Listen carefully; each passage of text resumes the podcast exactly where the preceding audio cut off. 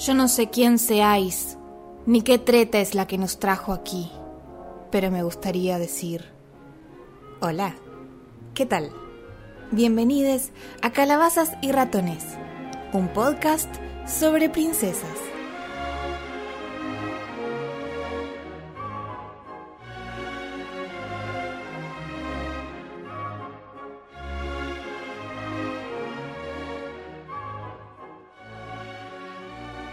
Si tan solo pudiera hacerle ver que no veo las cosas como él lo hace. No es posible que un mundo que hace tantas maravillas sea tan malo. En el episodio de hoy vamos a hablar sobre Ariel, la princesa rebelde. Look at this stuff, isn't it neat? Wouldn't you think my collection's complete?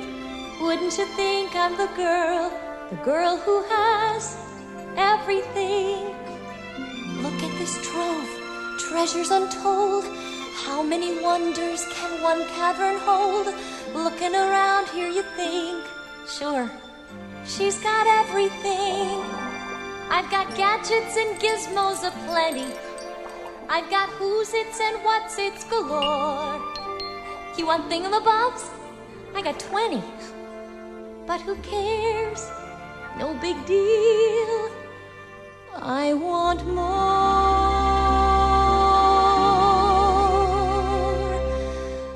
I wanna be where the people are. Empezamos con el episodio de hoy sobre la sirenita. ¿Cómo están chicas? ¿Todo bien? Hola, ¿cómo están? Hola, ¿cómo va? Buenas. ¿Todo bien? Les vamos a recordar a nuestros oyentes nuestros nombres por las dudas. Yo supongo que si empiezan a, a escuchar el podcast empezarán desde el primero, pero qué sé yo, por ahí les gusta la sirenita y dicen, voy a escuchar el episodio de Ariel. ¿Y quiénes son estas pibas? No lo sé, así que por las dudas me presento. Mi nombre es Nuria Desiré. Mi nombre es Lucho Comint. Yo soy Romina Bocón. Y yo soy Rocío Acosta. Muy bien, y nosotras cuatro hacemos calabazas y ratones y eh, hoy vamos a hablar de una princesa que mm, es la quinta princesa, no hice la cuenta. Cuarta. La cuarta princesa. Cuarta princesa. Princesa oficial, porque hay otras. Princesa de la franquicia. De la franquicia es la cuarta. No sé contar, perdón. Bueno, eh, No pasa nada. Yo tampoco. Ah, sí, está bien. No, no, no estamos acá para hacer cuentas.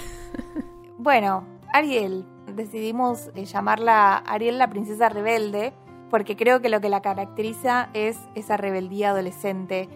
Eh, así como Aurora habíamos dicho que también era súper adolescente, Ariel, que también tiene 16 años, también es súper adolescente en otros aspectos, pero tiene ciertas frases que vamos a ir después viendo que son como clásicas de conversión de padre e hija adolescente, que me, me parece fantástico, me parece hermoso porque aparte es una sirena, es todo bajo del mar. Todo muy colorido también. Sí, ¿a quién no le gusta Ariel? Como que- No tiene corazón esa persona.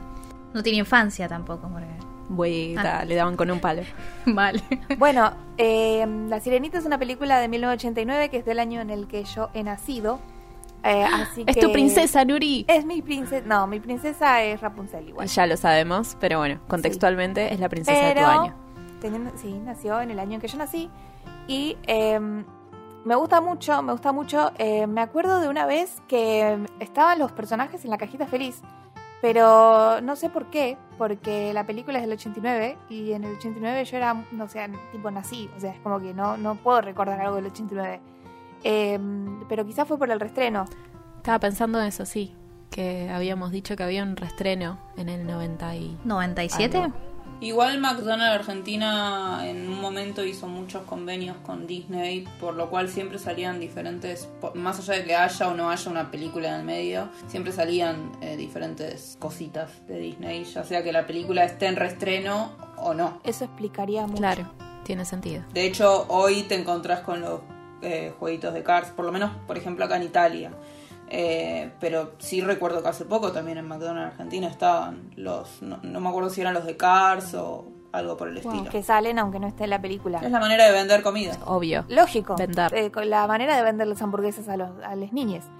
No, yo quería decir que, bueno, lo que es Ariel, a mí me remonta, bueno, a mi infancia, ¿no? Ya en el 89 yo no existía todavía, chicas, pero yo tenía un, un libro, una historieta, que eh, no sé de dónde salió, porque la verdad hay juguetes míos que yo no sé de dónde salieron, pero son como muy claves en mi infancia.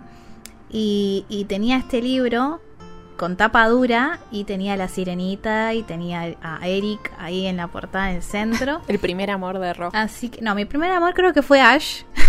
de Ah, bueno, es válido, Qué totalmente válido también. Sí, Sí, eh, de Pokémon. Así que, eh, nada, yo tengo eh, cariño especial con, con esa porque, bueno, es como que parte, parte de, de mi infancia. Pero sí, re rebelde y hace mu- no mucho eh, la vi a la película nuevamente. Y la vi desde que soy grande, ¿no? Ya. Y hay mucha rebeldía, mucho de, no, papá, pero papá no, yo lo amo. Ah, y es como que, bueno, interesante de analizar. Eh, yo cuando era más chica pensaba que Ariel era como un poco tonta por esa rebeldía que era medio como, bueno, dale, o sea, amiga, no es para tanto. Pero porque yo me creía como que yo me las sabía todas y como que Ariel era medio como medio tonta por eso. Pero no sé por qué. O sea, con Blancanieves me pasaba lo mismo. Pero la realidad es que no es tan tonta. O sea, no Es es, chiquita. tonta. Rebelde. Es chica, es chica. adolescente. Es una adolescente Como común y Blancanieves. Corriente. Es como Blancanieves, es como, es como Aurora, es como nada, está en eso. Como todas las, las adolescentes que fuimos también. Tal cual, tal cual. Che, ¿sabían que existe la Disney Astrology? No me sorprende. Cada día representa una, una princesa eh, y Ariel es del 8 de octubre. El 8 de octubre, por alguna razón, la representa Ariel. ¿Es de Libra o no? No, sí es de Libra, No. sí, sí, sí, como Sí, yo. es de Libra. Sí, sí, como yo. Ariel es de Libra. Nada, me acordé ahora. Para, Lu, vos también sos de Libra, ¿no? Yo también soy de Libra, sí. Pero para, si se ¿Qué estrenó en noviembre mamita? del 89. O sea, se- No, no, es que no tiene nada que ver la No Disney tiene nada que ver con la Astrology. fecha de estreno, nada. Ok. Será Bueno, algo que ver con interesante la dato. luna y hay que investigar más el Disney Astrology, pero me acuerdo que lo vi para cuando grabamos el primer episodio de Blancanieves. No me acuerdo si lo dije. Eh, No. Pero sí, siempre, siempre termino leyendo la Disney Astrology porque nada, eh, es, es algo que no entiendo y así como el horóscopo tampoco lo entiendo. Es que Eh, está bueno. entonces- Muy bueno, Es muy buen copado. dato. La sirenita empieza con el barco donde está Eric y los marineros cantan una canción justamente sobre sirenas y la gente del mar. Que si escuchás el canto de una sirena que te hipnotiza y eso. La leyenda clásica de las sirenas, digamos. Y le cuentan a Eric sobre el rey Tritón y sobre la gente del mar. Y este, el chabón que está con él, ¿cómo es que se llama? Grimsy o algo así. Grimsy. En el cómic no me salía el nombre y lo leía. No sé. Bueno. Grimsy. Sí, pues se escribe medio raro. Grimsy. Es G-R-I-M-S-B larga. I. Grimsby. Grimsby. Bueno, Grimsby le dice que son patrañas y eh, le dice que nada, que es cualquiera, que nada que ver, que no existe y eh, Eric está como, eh, bueno, no sé, puede ser. Y seguimos a un pececito que pensábamos que estaba muerto pero se les cae al mar y resulta que estaba vivo y zafó y lo seguimos hasta el fondo del mar. Y ahí es eh, muy interesante ver cómo la música cambia, porque la música de la superficie está en tres cuartos y la música del mar está en cuatro cuartos. O sea, para que se den una idea por ahí el que no tiene muy claro esto, eh, tres cuartos es como un, dos, tres, un, dos, tres. Y cuarto cuartos es un, dos, tres, cuatro, un, dos, tres, cuatro. Y así. Cuestión que la música de la superficie tiene un ritmo de una manera y la del mar tiene otra. Porque el genio de Alan. Menkel lo que hizo fue como a través de la música mostrarnos cómo son dos mundos distintos en el que la vida se estructura de maneras distintas, Sí. que me parece brillante. Bueno, Sí, es una técnica de diferenciación, también se hace mucho en las filmaciones, o Tim Burton también lo hace con la cuestión de pasaje de color, en muchas películas, o en El Mago de Oz también, que están en el mundo real y es blanco y negro y pasan a un mundo maravilloso y es todo color. Es como más o menos el concepto muy parecido. Me parece muy copado que lo hayan hecho con música y no con otra cuestión visual, porque agarra de otra manera al espectador. sí, tal Súper cual. copado. Sí, bueno, muy y ahí nos aparece el título de la película. Y ahí lloramos todos. Y ahí lloramos todos. Bueno, aparece el título de la película The Little Mermaid. Y eh, vemos a los sirenos y sirenas que se acercan al castillo del rey Tritón. Y eh, al rey Tritón lo presenta un caballito de mar con una gorguera. Sí. y aparece montado en un caracol, no sé, en una concha marina enorme, tirada por dos delfines. Una cosa playerísima. Es muy Y el chabón-. Sí, y un y el, cha- y el rey Tritón con su tridente ahí haciendo fuegos artificiales, no sé, cosas. Está retrabado el, el rey Tritón. Mal. Está- Como Sí, que ahí siempre me dio impresión que sea un tipo más acordar a Zeus de Hércules. Como que es, Es un tipo enorme. Es re parecido. ¿Hay Bueno, algún no- dato de que hayan.? Ah, no, pero todavía no se había estrenado Hércules. Claro que vuelve. Eh, No, Hércules pero, en el fuera de 98. eso, ¿No hay alguna mitología? Eso, eh, eso les iba a decir. Está basado en la mitología griega. El rey Tritón creo que es hijo del rey del, del dios de Poseidón. Poseidón. No sé si es un rey, pero sé que es una de las descendencias de Poseidón y tiene mucho sentido. O sea, es una cuestión del mar y todo eso. Pero sí, está basado en la mitología griega. Si nos ponemos a pensar, Ariel debe ser prima de Prima. Hércules, prima segunda, Hay una teoría Loki. Sobrina segunda. sobrina segunda. Muy bien, Nori, estás rápido hoy. Y seguro que con Tarzán algo más tiene. Seguro, puede estar sanes. Prima lejana de Tarzán también, porque todos. Todos Sí. eran No, familia de Tarzán. Hay una teoría con Tarzán. Y la Tarzán está No. siempre en la ecuación, no importa de qué Ah, pará, pará, pará. Tarzán tiene algo que ver. Esperen, ¿cuál es? ¿Quién? El barco. Que se hunde, el barco Ah, de sí. los padres es el que encuentra a la Ah, sirenita. sí. El Cierto. barco de los padres de, Re- de Rapunzel. De no, de, No, De de Elsa. Ah, sí, oh, sí. de Tarzán. Ah, Los elementos que Tarzán. encuentran. está todo. Ay, Dios, Disney, ¿por qué hace tantas teorías falopas? Bueno, me confundí No, sola. pasa que cuando salió la película de Tarzán, decían que el barco de la sirenita era el de los padres de Tarzán. Claro. Cuando salió Frozen, empezaron a decir que era el de los padres de Elsa y Anna. Ok, bien. Basta. Nos confunden, por favor. ¿Alguien puede pensar en los niños? Me ¿Por hacen qué? mal. ¿Por qué? Bueno, Pero tendría más sentido que sea el de la sirenita, porque es un lugar así soleado, donde hay, o sea, es como que eh, los padres de. Elsa y Anna estaban allá en el norte. eh, contextualmente la historia de la sirenita es de de, Tarzán. es de Dinamarca, me parece. Sí. De hecho, Está basado en la imagen de la sirenita, de la clásica que está encima de la roca, Sí. está basado en una Eh, estatua una de Dinamarca. Sí. Sí. Porque Andersen, que es el que escribió el cuento de la sirenita, era de allá. Pero Andersen también escribió el- La Reina de las Nieves. Todo está relacionado también. Sí, Todo sí, esto, sí. Frozen, Tarzán, la sirenita, Hércules y los dioses griegos. Basta. Disney. Seguía. Cuestión que eh, el rey Titón aparece ahí con los delfines y eh, después lo presentan a Sebastián el cangrejo que viene en un caracol más chiquitito y tirado por dos pececitos. Ahí muy cute. Y hablan del show que van a hacer las princesas sirenas, que son las siete hijas de Tritón. Ellas hacen el show y todo, ¿no? Y, y cantan sus nombres, que son Aquata, Andrina, Arista, Atina, Adela y Alana, las seis hijas. Y la más chiquita, que es Ariel, cuando tiene que aparecer, que abren así la... ¿qué Una ostra, sí. Una ostra. Abren la ostra y Ariel no está. ¿Dónde está Ariel? Haciendo referencia también, porque abren la ostra, ella es como la perla de la familia, porque es como que Tritón le tiene especial cariño a, a su hija menor. Que eso se explica en cual. una secuela lejana, pero es Porque como que... a la mamá. Sí, porque es la más parecida a la madre. Pero es, es interesante ver por cómo hacen todo este despliegue para presentar a la hija menor. Y tipo, ¿tenés otras hijas, Tritón? ¿Qué onda? Pero bueno, sí. como que la cual. ama. Dos datos ahí. Sí. Uno, la ostra que se abre es eh, la única que difiere del color de la cola. O sea, Ariel no coincide su cola con el color de la ostra. Con respecto a las otras hermanas, que sí. Y por otro lado, em, todas las hermanas tienen un nombre que empieza con A y termina con A. Son nombres griegos. Y Ariel es la única que tiene un nombre romano que empieza con A, pero que termina con L. Así que hay una distinción ahí entre las seis hermanas y Ariel, bastante grande.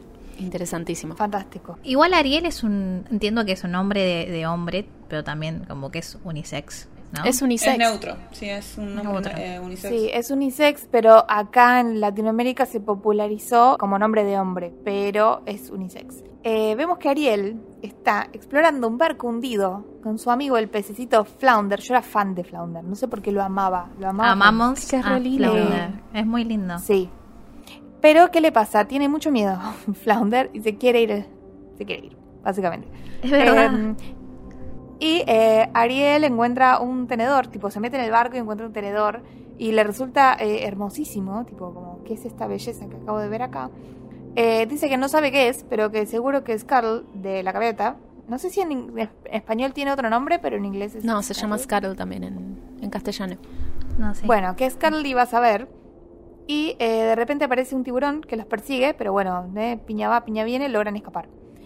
Se llevan... eh, ah, eso es importante porque Ariel casi pierde su bolsa, pero la vuelve a buscar porque para ella es súper importante. Bueno. eso nos muestra lo importante que es para ella. Y también Sí. acá Ariel demuestra que es súper valiente y osada. Es Sí. como que Sí. no le importa perder su vida por un montón de, de cosas que a ella le importan. O sea, ahí ya vemos un Sí. carácter fuerte en Ariel que otras princesas hasta ahora no lo tenían.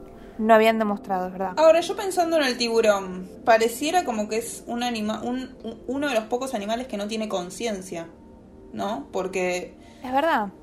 O sea, es como, ah, correr el tiburón, es como, no sé si yo veo un león, pero Ariel es un pescado y, tiene al amigo pescado que habla y al cangrejo pescado que habla y es como... Quizás es- por la cadena alimenticia, como que los... los Los predadores. eh, no, como que los tiburones eh, se comen a, a los otros peces. Los tiburones entonces, son amigos, no comida. No comida, claro. los peces o sea, son amigos, peces. no comida. Los tiburones le tenemos Los miedo. peces son amigos. Eh, si vos te fijas en la mayoría de las películas de Disney o de lo que fuere, que hay tiburones, siempre es como que nunca hablan mucho con los tiburones, porque son depredadores. En, por ejemplo, en Buscando a Nemo, eh, no, como que los tiburones, está bien, sí, hablan y todo, porque bueno, Claro, pero está este tienen tema de- de conciencia. Bruce, tienen conciencia, sí, pero también les tienen miedo. Prevalece el instinto igual como- predador ahí. Es por el instinto Claro. predador del animal. Tiene razón Nuri. Claro.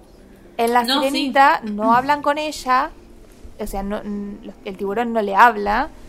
Eh, Pero piensa. Pero es como que tampoco necesita hablarle, solamente la está eh, cazando para comérsela. Como que no le importa charlar con ella. Sí. Bueno, Eso es lo que yo vi. No, no, es que lo, lo veo como, como que no lo mostraron con un animal con conciencia, como si fuera un animal salvaje.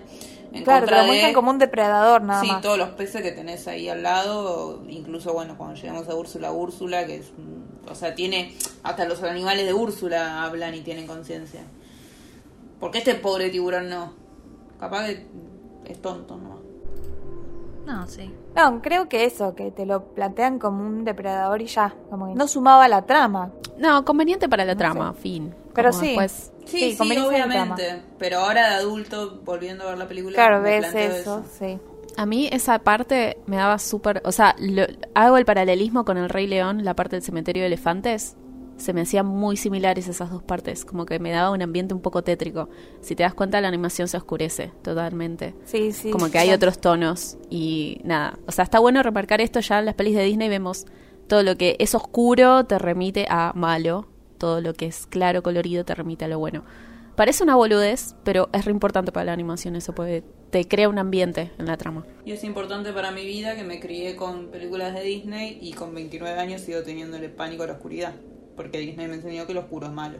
Sí. Mirá. Mira vos, Disney, muy bien, ¿eh? Bueno, eh, Ariel le lleva la bolsa eh, a Scarl y le dice que es un... O sea, le muestra el tenedor a la gaviota y él le dice que es un... En inglés le dice Diggle Hopper. En español, en la versión eh, latina, le dice cachivache. Ay, lo amo. Pero si vos ves... Sí. Pero si vos ves en la película en inglés que le dice Diggle Hopper, en la traducción en los subtítulos dice abaneador.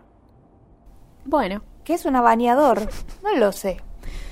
eh, para Eh, le dice que es para peinar, sí, le dice que es para peinarse eh, y medio que le muestra cómo y es como que Ariel feliz, es como que, oh, La, la voz de la gaviota me encanta, así como muy sesoso. Ah, esto es un cachuache. sí, genial. Después Ariel le muestra una pipa y él le dice que es un Banded Bulbus Snarblast. En el doblaje latino le dice Boquiche Humerfio Curvilíneo, pero en el subtítulo dice Pimposo de Bulbo y Banda.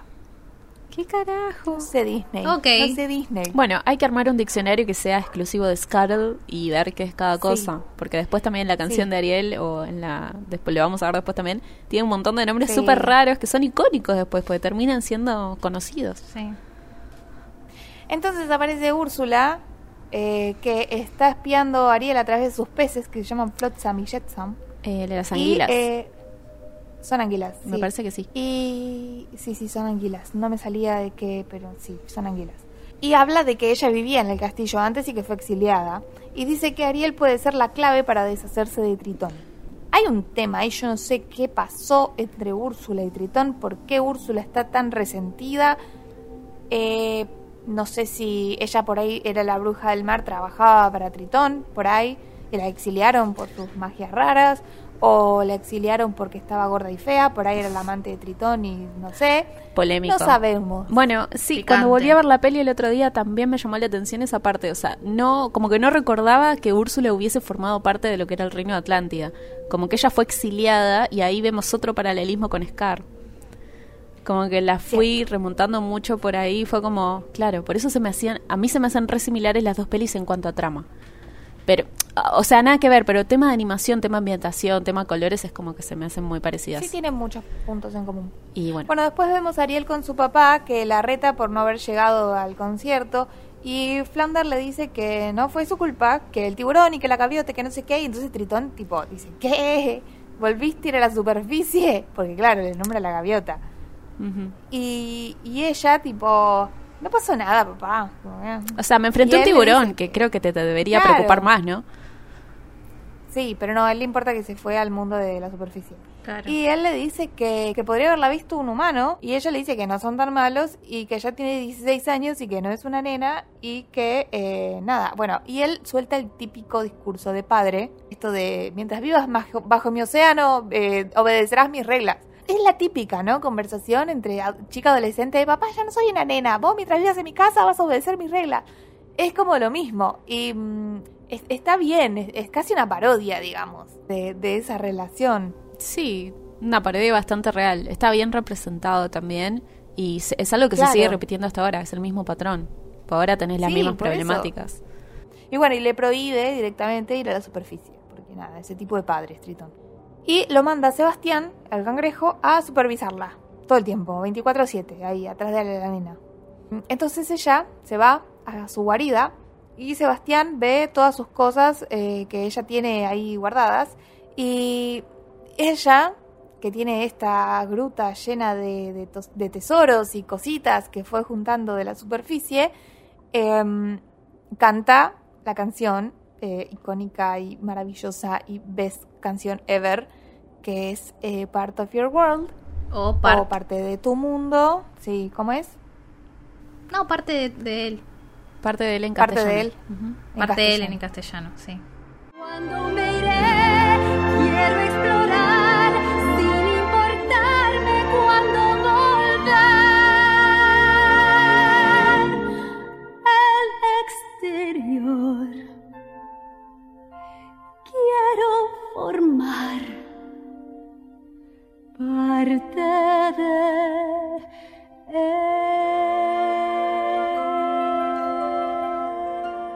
Bueno, esa gruta eh, la, podés la podías encontrar antes de la pandemia a Ariel en Disney, en eh, Disney Orlando, Walt Disney World. Podías encontrarla y ir ahí con ella, sacarte una fotito, decirle Olis, Ariel, que es en el único lugar donde vos te puedes sacar una foto con la sirenita hecha sirena.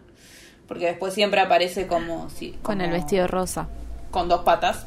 Guau, vamos a Eh, llorar. Como humana, claro. Aparece como, como sirena en otros en otras eh, parades, em, em, pero no te puedes sacar una foto.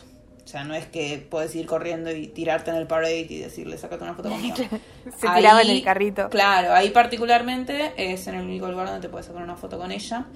Actualmente por tema COVID eh, ya no está, ahora no está cerrado. Eh, esperemos que en algún momento vuelva.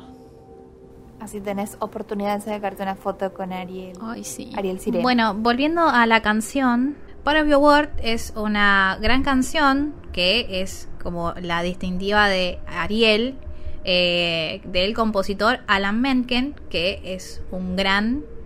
eh, es, es lo más ese tipo. No sé, no es lo sé más cómo coincido. es lo más.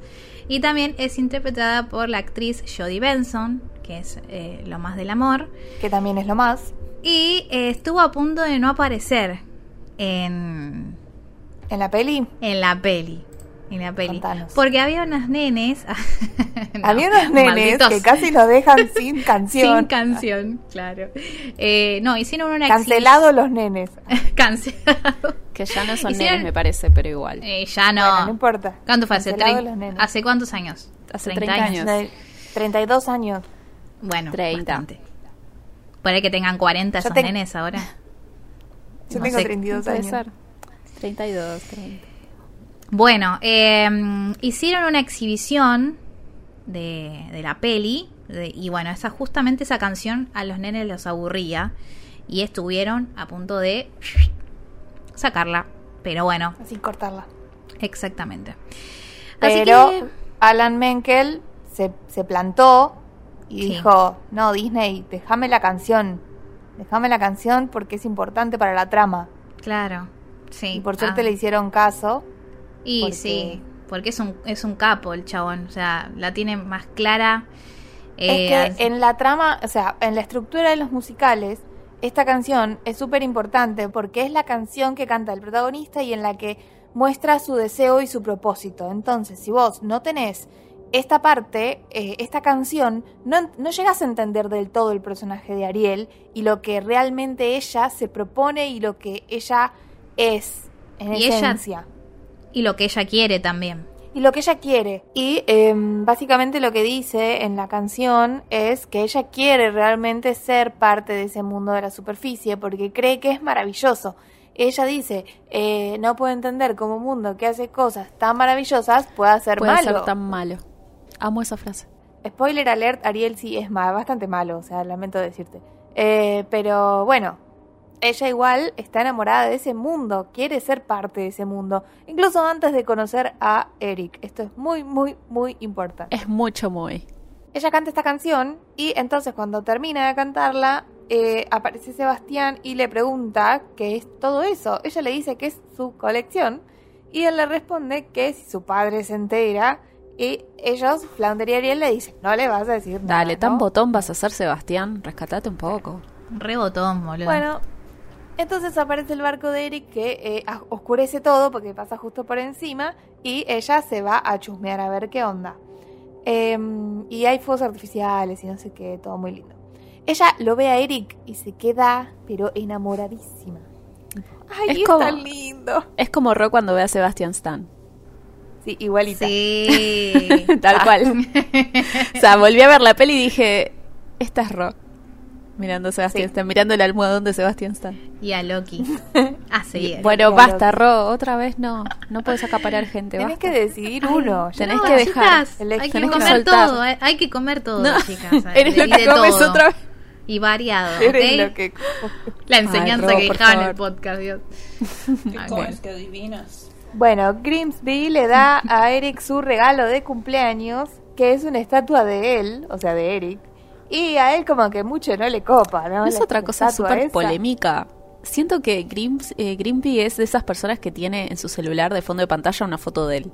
No sé por qué. Es como que siento que tiene esa, ¿De esa él personalidad quién? rara. ¿De él, Eric o el...? O de cualquiera de los No, dos, como que tiene ese mismo. narcisismo presente, tanto en él mismo como en Eric, es como que le rompe mucho las bolas. Es tipo, deja a Eric tranquilo. Pero bueno, Sí. Bueno, y ahí hablan de que eh, todavía no se casó y que él está esperando a la chica correcta, que cuando él la vea a la chica correcta, él va a saber que es ella. Él está esperando el amor a primera vista. O sea que yo creo que en esta película es más princesa Disney Eric que Ariel. Bueno, No es, sé si están conmigo en esta idea. es Sí, un gran princeso, entonces. Es un princeso, ahí está. princeso. Es un princeso. Ay, por Eh, favor. Eric. Bueno, Deja. entonces empieza una tormenta tremenda, tremenda. Y em, Ariel ve como el barco choca contra unas rocas y los marineros se caen al agua. Pero Eric vuelve al barco, que se está prendiendo fuego, para rescatar a su perro Max. Y lo salva. Pero él se queda dentro del barco y el barco explota. El acto heroico de Eric. Más demostramos que es un princeso. Ahí está el acto heroico de eh, salvar al perrito. Es un princeso Bueno, de verdad. Es un princeso totalmente. Debería entrar en la franquicia. Ay, ¿cómo se llamaba el perrito Max, no? Max. Max. sí. Ah, más tierno lo amo. Un bichón. Eric, tipo, lo, lo rescata a Max, lo saca del barco, pero Sí. él no llega a salir y el barco explota. Él se queda Entonces- atascado en una madera. Claro, él, se- él pisa mal y se queda Claro. atascado, entonces no logra salir y el barco, pum. Y eh, los, los marineros ven que él como que se quedó adentro, pero Ariel llega a verlo que se estaba hundiendo y lo rescata eh, y lo lleva hasta la orilla. Y Grimsy devastado, porque mi Grimsy, príncipe, sí. mi no, princesa. había pagado un montón por esa estatua. Ah, Mal. Mi estatua. Bueno, entonces ella lo ve así, que parece que está medio muerto. Eh, la, la gaviota trata de escucharle el pulso, pero se lo escucha del es pie. excelente. Está vivo. Oh, lo lamento mucho. Tipo, no hay Claro. no tiene pulsos como señor. Y entonces Ariel le dice, no, no, mira, respira, respira. Y eh, ella se pone a cantar, porque es lo que hace Ariel. Y le canta eh, la canción eh, como el reprise. Por ti vendré. Sí. Bueno, ah, te, va, te va a atacar, you. te va a secuestrar. Claro. Perdón. Como la Crazy Ex-Girlfriend. Perdón, me reí, ¿Qué? disculpen si queda mal, pero me reí porque Nuri le salió, es lo, es lo que hace Ariel, es como lo único que hace Ariel cantar. Y Y es un grandón que tiene ella. Sí, sí, pero me dio gracia como lo dijo. Es como her thing, ¿no? ella canta. Haz lo tuyo, Ariel, y canta. Claro. Bueno, Es que, la película, eh, spoiler. Es que sí, por Sí, eso es re sí, por importante, eso. por eso digo. Ay, bueno, sacar entonces digo. mi risa. No, no, no, está bien. No, me da gracia porque, tipo, es verdad, tipo, es lo que hace, como fue lo como un poco despectivo, dio gracia. Es verdad. Pero es, Sorry, pero sorry. es eso. Bueno, cuestión perdón. que... eh, no, no pidas, deja pedir perdón, Rocío. Lo voy a cortar. pagar. Acá, Sí, acá yo edito, de- se le corto los todo, cada Bueno, día bueno. perdón lo saco. ok. Pip, tenés que poner el pitido. Así Sí. sabemos que dice perdón. Sí, no quiero poner pitido porque me parece muy agresivo, pero sí, es verdad. lo corto de lleno. Bueno, cuestión. Em, ella le canta que se quiere quedar ahí con él y que quiere ser parte de su mundo, porque ahora no solamente quiere ser parte del mundo de los humanos, ahora quiere ser parte del mundo de Eric, específicamente. Es como que Eric sirve como puente o como excusa para poder lograr salir. Como que ahora su objetivo se refuerza. Claro, es el empujoncito que a ella le faltaba para tomar coraje y decir me voy a la goma y me subo, me salgo del mar. Y eh, cuando ella le está cantando, él despierta y la ve, pero está ahí medio, medio, medio, porque está como que se acaba de despertar de un desmayo. Pero escucha su voz y de eso no se puede olvidar nunca más. Eh, entonces, bueno, viene Grimsby, ella se va, se, se mete en el agua para que no la vean. Eh, y, y le dice, me salvó una chica, me sal- me salvó una chica que cantaba y que era linda y no sé qué. Y Grims le dice, pero vos tomate agua de mar, ¿no, amigo? Y me Pará, hace acordar la parte del el camino hacia el dorado cuando le dice, bebiste agua de mar, ¿verdad? Bueno, como que el agua de mar tiene algo que te hace alucinar, no sé. Eh, Ah, habrá que ver. puede ser. Eh, la próxima vez que vaya al mar, por ahí, a ver, No, no, investigo. No, no. No, hace, por favor, no. hace menos de tres semanas tomé y no aluciné. ni ¿Fuiste? ¿No? No, nada. Ah, bueno, acá tenemos... Plot twist, esta es una alucinación. El podcast no existe. ¿Qué? ¿Qué? Me gusta esta teoría. Teoría Matrix. Bueno, ella canta desde una roca que algún día va a formar parte de su mundo. Y mm, desde su cueva en las profundidades, Úrsula está viendo todo a través de sus anguilas. Y dice, esto va a ser muy fácil, muy fácil, porque la va a hacer por formar parte de su jardín de algas muertas, sí, ahí, de al- pobres almas en desgracia. Ahí eh, estaba viendo que Úrsula fue em, desterrada. em, lo leí en tres o cuatro lugares. Lo mismo. Úrsula fue desterrada porque empezó, era la bruja del mar y empezó a hacer muchas maldades. A Tritón no le gustó una mierda y le dijo, volá de acá. Nada, de acá. Confirmación del dato. Entonces eh, Úrsula, nada, se enojó para la mierda y ahora le tenía bronca y quería vengarse. Bueno. Bueno, em, entonces Ariel anda ahí por el mar, toda enamorada y distraída y canturreando y qué sé yo. Y las hermanas se dan cuenta de que algo le pasa y que dicen, está enamorada. Y Tritón va y es como que, ¿qué le pasa a Ariel? Y las hermanas, ahí no te das cuenta, papá, está enamorada. Y el papá, ahí Tritón, em, anda como, ay, ¿de quién, se- de quién estará enamorada? Enamorada, mi Ariel. Aparte, mi Enamorada, Ariel. sí. Ay, por Mi Ariel, favor. señor. Señor. Es muy turbio Tritón. Es muy, muy Solucione turbio. sus temas. Vaya psicólogo. No me gusta el personaje de Tritón. Sí, es raro.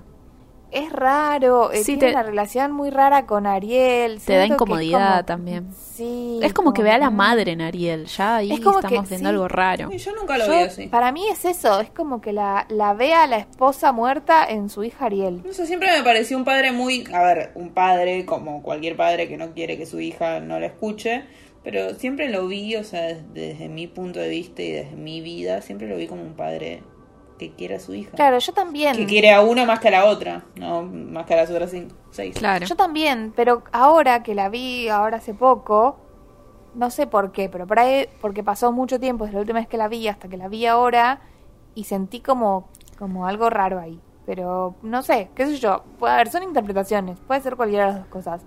Para mí tiene una relación un poco rara, pero bueno, ok. Es un poco vamos a dejarle el beneficio de, sí, vamos a dejarle el beneficio de la duda. Me parece bien. Ella está planeando ir a verlo de nuevo y eh, Sebastián le dice que se deje de pavadas, em, que la vida bajo el mar es mucho mejor que el mundo de allá arriba. Y él dice, "Turururu, tu, tu, tu, tu, tu, bajo el mar. Bajo el mar. Eso.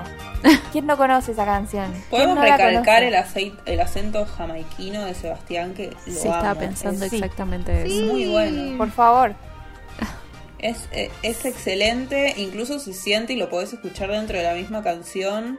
Como que nunca, nunca se va ese acento y está bueno porque mantienen el, ritmo del personaje. Porque normalmente, o, o yo siento que cuando empiezan a cantar las canciones es como otra voz completamente diferente a la natural de lo que hablan y ahí la mantuvieron súper bien. Sí, incluso el tono de la canción ya es muy... Yo tengo, leí un dato sobre, la, eh, sobre el tema de Jamaiquino. ser jamaiquino o no. Y dice, muchos intuyen que por su acento el personaje de Sebastián es de origen jamaiquino, pero no, dice. El personaje proviene de Trinidad. Así lo confirmó Samuel eh, Wright, que hace poco falleció, el, el- el actor de voz que le dio voz. vidas, claro, que le dio vida a Sebastián. Eh, y quien se basó en el acento de dicho lugar para darle vida al personaje. Así que eh, Sebastián, eh, ah, desde la o sea, Trinidad y que es- Tobago, le- Trinidad, Trinidad y Tobago es. O Trinidad solamente. La verdad que en, en esos países me, me suelo perder porque tienen varios nombres y eh, Yo soy el tema de la... Same. Pero bueno, le robó el acento a Jamaica, porque ¿quién no piensa en, en Sebastián como jamaiquino? O sea, Claro, pero bueno, datito. Bueno, em, en la canción él trata de convencerla de que la vida bajo el mar es mejor que la vida en la superficie, pero Ariel no le da bola y em, cuando termina la canción ella ya se fue. Tritón le insiste a Sebastián para que le diga de quién se enamoró Ariel. Em, y él, en su, bueno, incomodidad, porque la verdad es que lo, era su jefe, digamos, y lo estaba presionando para que le diga, y él le termina diciendo algo de los humanos, y él le dice, ¿cómo? ¿De los humanos? ¿Otra vez los humanos? Y al final, esta parte, bueno, no, como que no te lo muestran, pero eh, como que lo lleva a Tritón a la cueva de Ariel, a la gruta. Sí. Bueno, cuestión que Flounder le estaba mostrando a Ariel eh, la escultura de la estatua de Eric que le había Es- conseguido. Eso es lo que no entiendo. ¿Cómo llevó un ¿Cómo pececito una estatua gigante de piedra? llama a su amigo el tiburón. Oh, puede ser. Yo supongo que le pidió ayuda a algún otro pescado, porque si Ah, no, un pescado. Pez. pez. Puede ser. Pues el pescado está muerto. Un Pescado, pescado es el que mit. está muerto. Ya vamos a ver más adelante pescados. Bueno, a otro pez, eh, sí, que, Bueno. que lo ayude, porque si no, Sí, rarísimo. sí, ¿Cómo hizo Flounder? Bueno, cuestión que se le trajo la estatua y está ahí. Y eh, Ariel está como loca, tipo, ay, sí, es Eric. Ah, bueno, y está ahí todo fantaseando con él, como, ay, sí, Eric, ¿cómo dijiste que nos escapemos juntos? Oh, sí. Eh, y ahí es cuando la ve Tritón. La ve justo. Ay, qué como que es como- sí, es como que, no sé, un momento privado de Ariel, señor, ¿qué se mete ahí? Bueno, eh, entonces eh, la ve Tritón, que es como que se ensombrece. Sí, Ahí tenemos otra vez el juego de luces y el juego de ambiente de la animación. Me encanta. Y le dice, yo me considero un sireno razonable. No, señor. Cualquiera porque, Tritón. ah, Porque después lo que hace a continuación, la verdad no, No tiene nada de razonable, querido.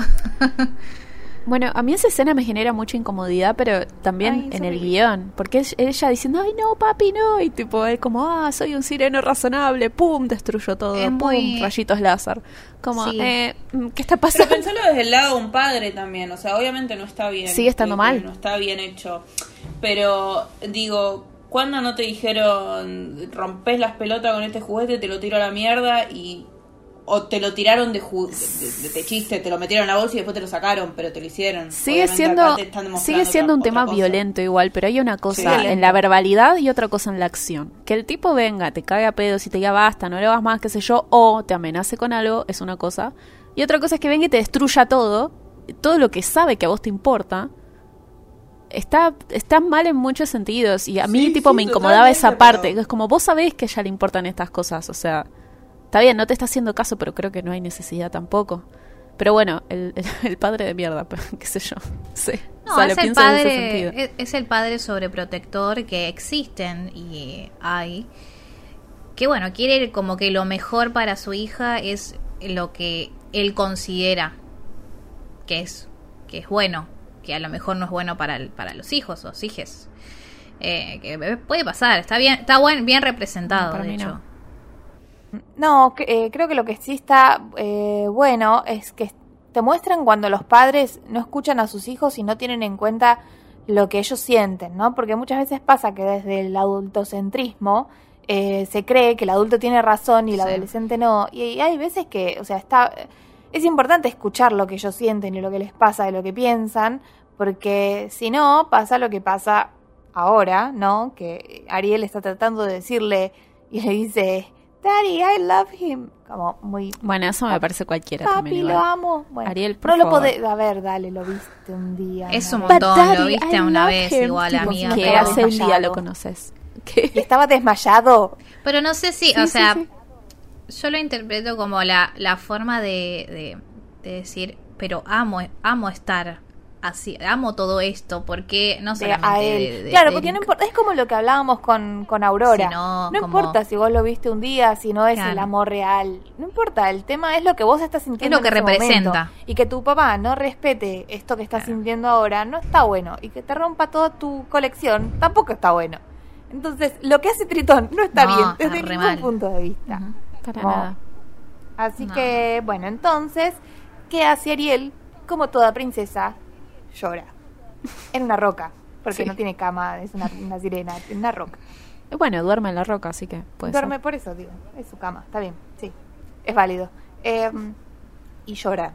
Y cuando ella está en su peor momento, aparecen las dos anguilas y le dicen: eh, Mira, acá hay una señora que te puede ayudar. Eh, vos fíjate, se llama Úrsula y ella, tipo, la bruja del mar. No, pero no puedo. Y ellos, tipo, bueno, pero fíjate, porque posta te puede ayudar a conseguir lo que vos querés. Y ella, como está en ese momento en el que está enojada con el padre, no está pensando con claridad porque claramente está como en contra y quiere hacer algo para salirse con la suya, a pesar de lo que le acaba de decir el padre, justamente por esta confrontación, y se va con Úrsula. Y Úrsula le explica que ahora se dedica a ayudar a pobres almas en desgracia y canta la canción, que es buenísima. Es muy buena esa canción, sí. Es buenísima. Es la canción. Eh, no sé si sabían, pero Úrsula está basada en una drag queen, eh, Divine, que era una super drag queen de esa época. Eh, así que está bueno porque está bueno que Disney empezó a meterse en otras comunidades, por lo menos para estas cosas, más allá de que es una villana, ¿no? Eh, eh, se empezó a inspirar en estas cosas, lo cual me parece un, un buen dato. Es de- interesante, sí. Y también quería agregar de eso, de que, que leí, que algunas formas de actuar están inspiradas en parte a otra villana de Disney que es eh, Madame Medusa de Bernardo y Bianca del, de la película de 1977. Sí, son las expresiones son muy parecidas, es verdad. Bueno, es interesante el trato, ¿no? Que hace con Úrsula porque mm, ella le dice que le va a dar piernas humanas, pero que tiene que enamorar a Eric en tres días y que él la tiene que besar antes del atardecer del tercer día. Pero es interesante porque no es cualquier beso, le dice que tiene que ser un beso de verdadero amor. Sí. Como que se tiene que realmente vemos. enamorar en tres días. ¿Qué tiene Disney con esto de enamorar a la gente tan En rápido? poco tiempo. Sí, ¿por Pero qué? bueno. Igualmente, lo que dice Úrsula, o sea, Úrsula lo que quiere es que ella no lo logre. Entonces, para Úrsula, nadie se enamora en tres días. Por eso le hace hacer ese, ese trato. Pero Y, bueno, Ariel. em, bueno, Ariel es ingenua y piensa Y que, está se la- enojada. que se la sabe todo. Es ingenua, está enojada y cree que se la sabe todas. Entonces, firma. Primero, en realidad, Ariel piensa que, dice, si me convierto en humana no podré ver a mi papá, a mi papá y a mis hermanas. Y Úrsula le dice, pero tendrás a tu hombre. Ah, bueno, ¿Qué? señora. está Y bien, entonces le pide vamos su a lo voz. importante. Claro. Y entonces le pide su voz a cambio. Y le dice que allá los hombres no te quieren por lo que decís, sino por tu apariencia. Onda, calladita te ves más bonita. Ah, Eh, claramente, yo no creo que Úrsula piense eso. O sea, se lo dice para convencerla, porque de hecho a, a cada rato le dice a las anguilas, ay, qué tonta que es. ella siempre a cambio de todo hechizo que hace pide un pago. Pero te lo dice después, es como, bueno, vamos a hacer esto y como que te induce a hacer el trato, no no es que no es como que no hay una conciliación entre las dos partes. Ella como que te atrapa para hacer el hechizo y después te dice, bueno, pero necesito lo cambio. Y es siempre lo que a ella le conviene. Entonces tiene un jardín lleno de bichitos esos almas en Sí, son como al- alguitas.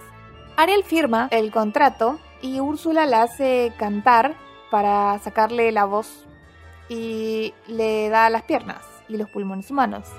Y Sebastián y Flounder la ayudan a subir porque, claro, sin su cola de sirena ella no puede nadar bien eh, y se iba a ahogar, básicamente. Em, que por ahí, con suerte para Úrsula, tipo se moría antes de, de salir del mar. Ajá. Em, y bueno, entonces va hasta el castillo. Y Eric aparece ahí que dice que la estuvo buscando por todos lados y que no la podía encontrar. Eh, y eh, ella se despierta sobre una roca y ve que tiene unas piernitas. Y apenas se puede parar. O sea, tipo. Tiene que su- aprender a caminar. Sí, tiene que aprender a caminar. O sea, son un montón de cosas que ella ni había pensado. Todo en tres días. Igual aprende bastante rápido para lo que es Aprende rapidísimo. Rapidísimo. Más rápido que yo, seguro. Pues después la ves en tacos. Eso totalmente. Sí, la ves en tacos y bailando y es como, señora. Eh, bueno, Es verdad. Em, bueno, ah, no solo eso, está desnuda, chicas. Sí. Tipo, Mm. se, De- se para. desnuda de la cintura para abajo. de- sí, lo- tiene un corpiño, ¿no? Un corpiño, un de- corpiño de, dos caracolitos. Eso Sí. es todo lo que tiene puesto. ¿Tiene el corpiño? Sí. Yo me acordaba del pelo nomás. No, Tiene, no, tiene corpiño. No, Tiene, tiene. ay, vos sabés que me hiciste dudar. Es No, verdad, sí, no, sí sé tiene. si tiene. No, no, las Sí chicas tiene. dicen que tiene. Ah. No, me acordaba del pelo nomás. eh, pero capaz que estoy pensando en la, en la toma de la bañadera cuando la Ah, bañan. sí. Ah, puede Ah, sí. Que el baño, chicos. Ah, ese baño. Yo también quiero ese baño, che. Bueno, cuestión que ahí desnuda, tipo, eh, Sebastián se da cuenta de que si ella vuelve al mar va a ser desdichada el resto de su vida y entonces decide ayudarla a encontrar a Eric. Eh, la gaviota le dice que se vista, por suerte, como una persona sensata en este asunto. Eh, y entonces ella se, se para ahí con unas, con unas telas del naufragio ahí que agarra y se envuelve. Sí. Gran diseño que ha sido copiado. ¿En serio? veces. Wow. Sí, de hecho hace poco no, no fue un Oscar que fue alguien como vestido así muy similar. Ay, no me Me acuerdo. está jodiendo. acuerdo. Wow, un bueno. Oscar una premiación. De- Después lo busco y si está lo subo. Dale. Eh, Bueno, cuestión que aparece así vestida y al principio es como todo así nomás, pero después cuando aparece Eric parece como un vestido, como que se arregla re de un momento para el otro Sí. el vestido ese así armado. Bueno, em, aparece Eric que la ve como que le resulta conocida y él le dice, vos sos la que me rescató, pero claro, cuando ella no le puede hablar, dice, pero entonces no sos, porque él lo que más se acordaba era la voz. Claro. Él cuando la ve a ella que lo rescata, la ve a contraluz. Entonces todo lo que recuerda es como una figura un poco oscura que le está cantando. Sabe que es una mina, pero es como que después presta confusión, entonces no se acuerda. Aparte pensá que recién se despierta, tragó mucha agua salada. Claro. Pobrecito. Claro, bueno. Estaba en un cumple cuando... Cuestión que, eh, de todas formas, aunque, o sea, ella trata de explicarle con señas, pero él no entiende nada. Eh, igual es bueno y la quiere ayudar. Entonces dice, bueno, bueno, pobrecita, ni te ayudo. Es como medio boludo, pero es bueno. Lo, es como, me cae bien, Eric. Yo siento que son todos adolescentes que no conocen el mundo. Fin. Sí, pero, pero es como que él tampoco se preocupa por entenderla. Es como Claro, que no, Bueno, no importa, vení, te ayudo. ¿Cuántos años tiene Eric? ¿Lo dijimos? No busqué cuántos años tienen. Para mí es más grande igual. Es bastante más grande. No tanto. Va, no sé. ¿Qué? No, bueno, según Wikipedia tiene 18 años. Eh, está hecha mierda. Para sí, mí entonces. tiene más de 20. Debe tener 22, Para mí 23. tiene como 25, pero bueno. El Eric. Puede ser que tenga 20 23, puede ser. Es que por ahí. sí. Sí, sí, sí. 18. Bueno, Y Ariel 16, ya habíamos dicho. claro, por eso. Mira, Disney, ahora estás poniendo en internet que tiene 18 porque sabes que te conviene. Arre, le hablaba a Disney, ¿viste? Como- Sí, más o menos. Está hecho Eh, mierda igual, quiero decir, ¿eh? No sé si está hecho mierda. Es un lindo tipo, o sea, es una linda animación. Sí, pero aparenta Pero no parece tan grande. Está bueno, chico. Está sí, bueno. sí, sí, está bueno, está bueno. Bueno, Pero bueno. está hecho mierda. Es Ah, un no, buen princeso. hecho mierda. es un buen princeso, me mata. Bueno, Eh, bueno, él la lleva al castillo. eh, y en el castillo la, la bañan. eh, Sebastián ve que están cocinando peces. eh, hay toda una situación ahí con Sebastián. bastante traumática, pobre. Sí. eh, ella aparece en el comedor con un vestido rosa y Eric le dice que se ve maravillosa. Y eh, se sienta a la mesa y ve el tenedor y se empieza a peinar.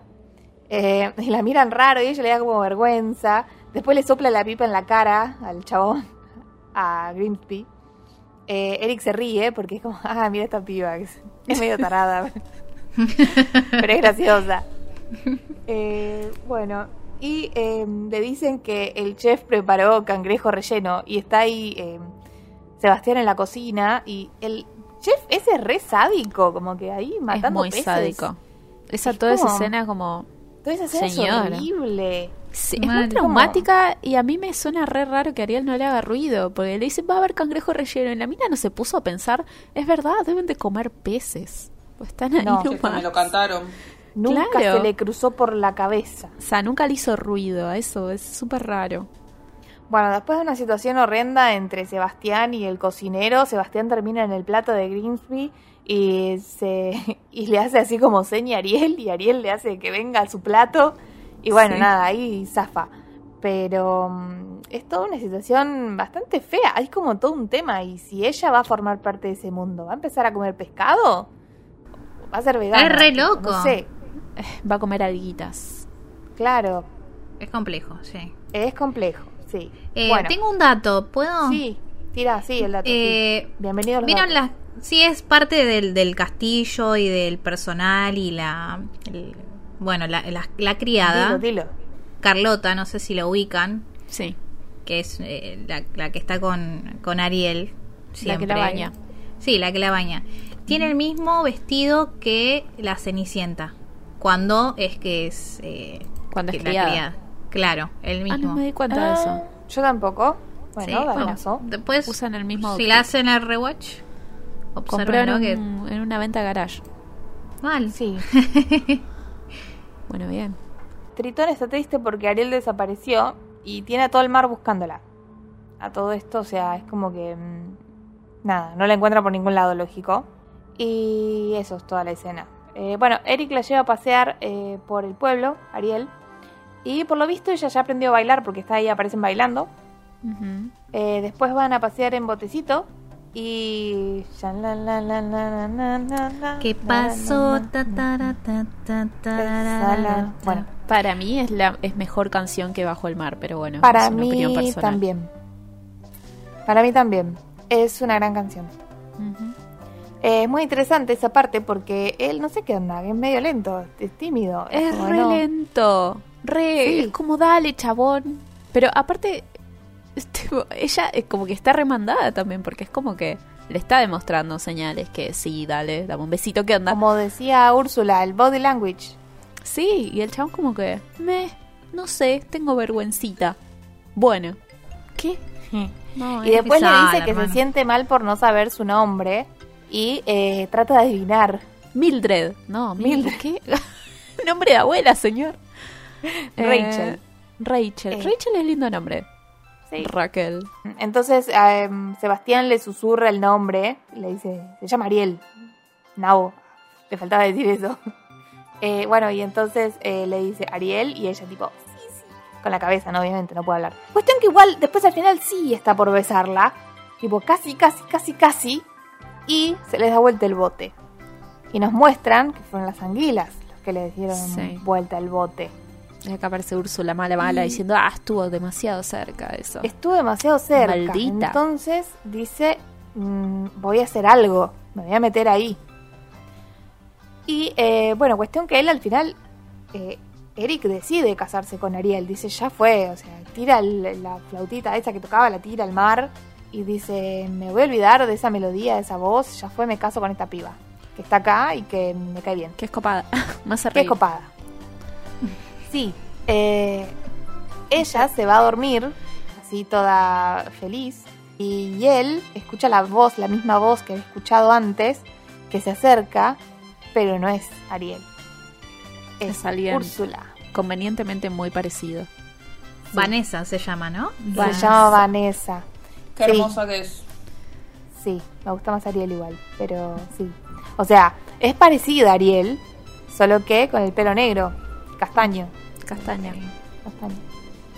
Que eh, tiene la voz de Ariel en un. ¿Cómo se llama eso? En la caracola. Una caracola, pero Bueno, para mí también le hizo algo como para que él lo embruje, porque después está como, como un. como ahí. hipnotizado. Está Claro. como, como Aurora con eh, cuando se pinchó el dedo. Cuando la Claro, hechizan, sí. cuando la llama Maléfica. Tiene Sí. como el mismo semblante en los ojos. Maléfica. Sí, tal cual. Sí, sí, sí. Bueno, esa mañana la gaviota decide decirle felicitaciones por la boda a, a Ariel.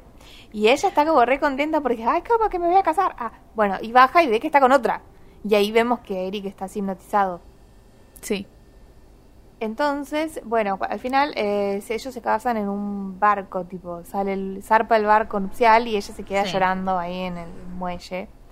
Eh, y entonces la gaviota va ahí de chusma a mirar, a chusma, a ver qué onda, y ve que eh, Vanessa en el espejo se refleja como Úrsula. Sí. Y corre, vuela a decirle a Ariel, che, mira, el príncipe se va a casar con la bruja disfrazada. Entonces, Ariel se tira al agua y nomás. Ahí nomás. Y, no sabe nadar. Como, señora.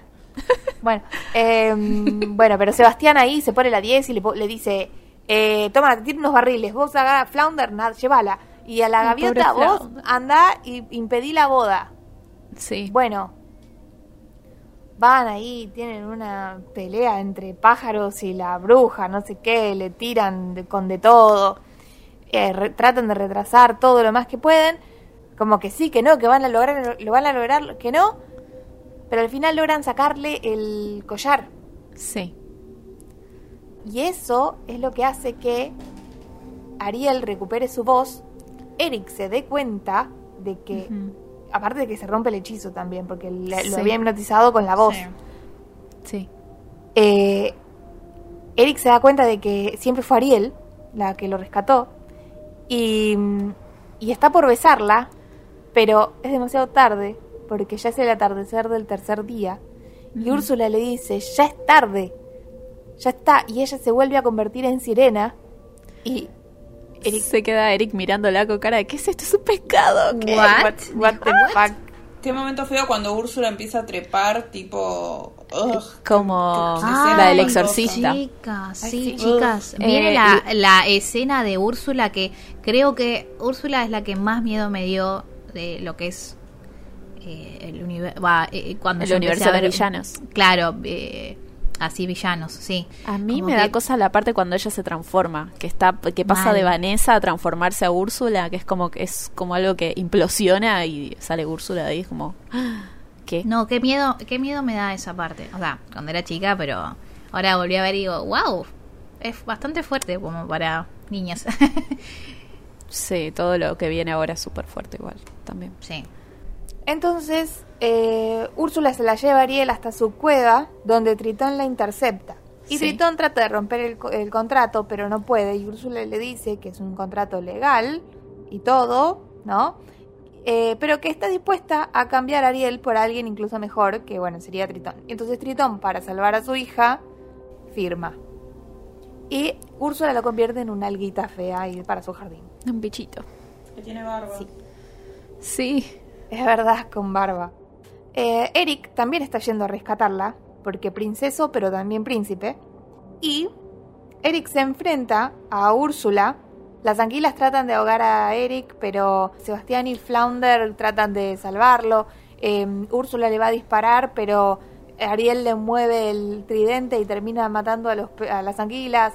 Eh, Es el impulso que. Úrsula necesita para enojarse más y más.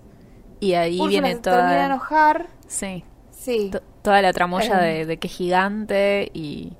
eh, Úrsula se hace gigantesca. Sí.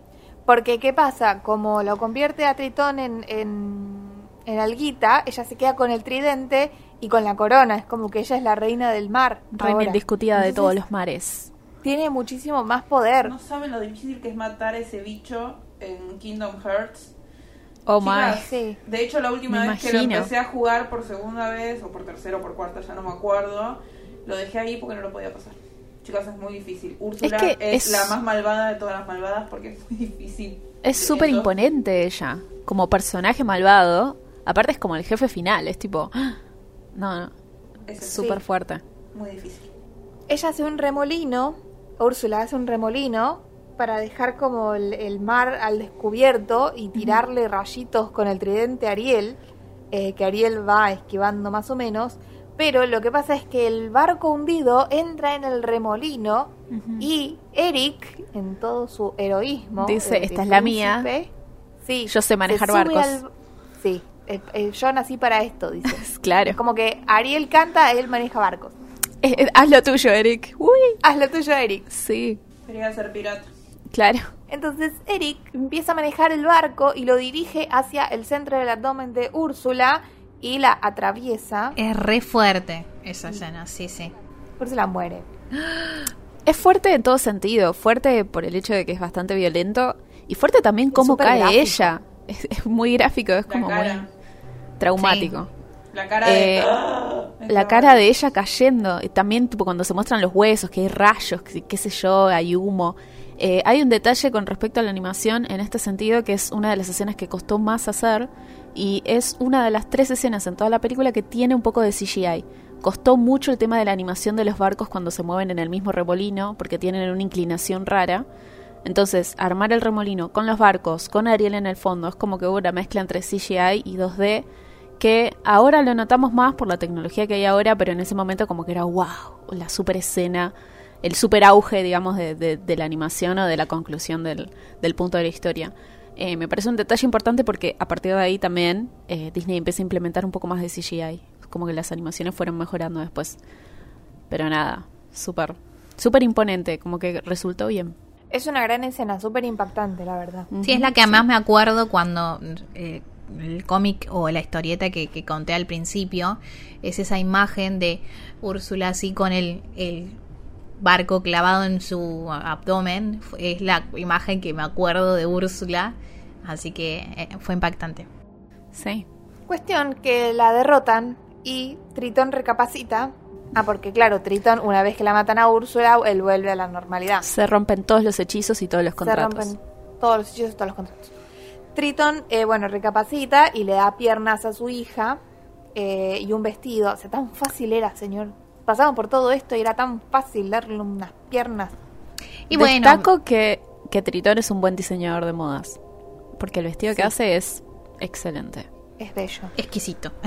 Una reflexión cuanto de lo que dijiste, de, de todo lo que había que pasar, o era tan fácil, y a lo mejor eh, es como que Tr- Tritón al sentir que Ariel se fue, y a ver, siempre las cosas, no sé, como que toman más valor cuando no las tenés, y, y todo lo que puede pasar.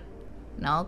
no sé, como padre, yo no soy madre y la verdad no, no, no tengo ese pensamiento, pero Vos decís que a partir de que ella se fue y él no la encontraba por ningún lado, entonces pudo entender que era mejor que ella sea feliz donde ella quiera claro. a que no, no tenerla porque le pasó algo malo. Sí, algo así.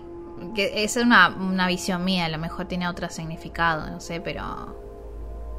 A mí me resulta válido igual la reflexión que tenés. Igual me pasa también que yo no sé si era la mejor solución dejar ir a Ariel con 16 años eh, y ir a otro mundo directamente. Yo no sé si lo que pensó Tritón dijo, bueno, lo ama de verdad, ¿no? Bueno, está bien que se vaya.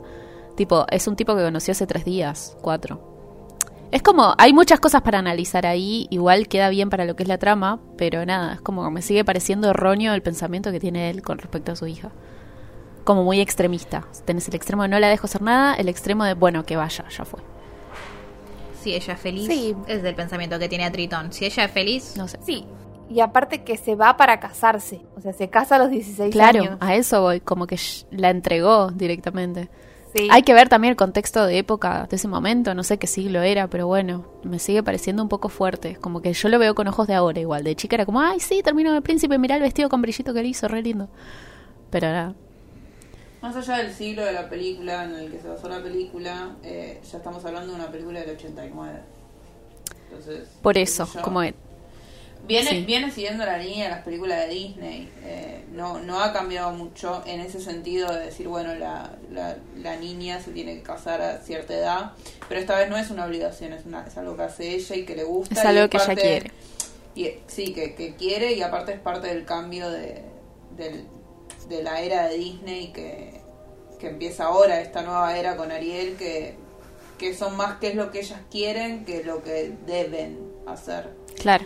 Aparte Disney no te va a decir, eh, no, bueno, al final se quedó en la Tierra para ser la novia de Eric y estar ahí y hacer sus cositas. Te va a decir que se casaron porque es Disney. Como que no, porque se casaron, no es que están ahí un cierre a la historia. Obviamente después vinieron más películas y más historias y más series, pero Disney no sabía que iba a ser un éxito porque obviamente Claro. eh, como todo era prueba y error incluso para esta época. Sin tener en cuenta que fue la primera, Sí. la primera princesa de- que, que no estuvo con, con, con Walt. Entonces no sabían qué iba a pasar. Aparte fue la primera de esta eh, nueva camada de princesas eh, que vinieron relativamente bastante seguidas una de la otra. Sí. eh, y no sabían el éxito que iba a tener tampoco en ese sentido el tema de volver de nuevo a ser princesas. Porque la anterior había pasado hacía como 30 años. 30 también. años. Sí, exacto. Porque el público Claro. era nuevo, que el público éramos nosotras. O sea, las películas estaban dirigidas a nosotras, chicas, 89, 90, 91, bueno, 95. Sí, Eh, éramos nosotras las consumidoras y bueno, es el éxito que, que fue porque, bueno, nosotros estamos mal de la cabeza, ¿no? porque nosotras somos fans de estas cositas. La embocaron, la embocaron porque acá estamos. Totalmente. Bueno, y así termina la película con ellos besándose, casándose y toda la bola. Y con el Yéndose vestido de novia, el vestido de novia más feo que he visto en mi vida. Yo iba a decir lo contrario, a mí me gustó ese vestido. Ay, qué cosa tan espantosa esos hombros. Me encantó. Son Me hace acordar que- el que usó mi vieja. Son las Eso, sombreras, ¿no? Mi mamá usó Es uno muy igual 80. cuando Es se casó. 80, por eso. 80, 90, diría. Es muy... Sí, hasta principios de los 90 sí. Es la época Sí. donde se usaban los vestiditos de nena que también nos ponían nuestras mamás. Che, mi No mamá si se se casó en el acuerdan. 90 y no recuerdo que tenga sus sombreras. Mamá, mandame una foto. No me acuerdo porque. No, bueno, mi mamá, mi mamá se casó en el 88 y tenía, o sea, un año Puede ser, antes ¿eh? Mami.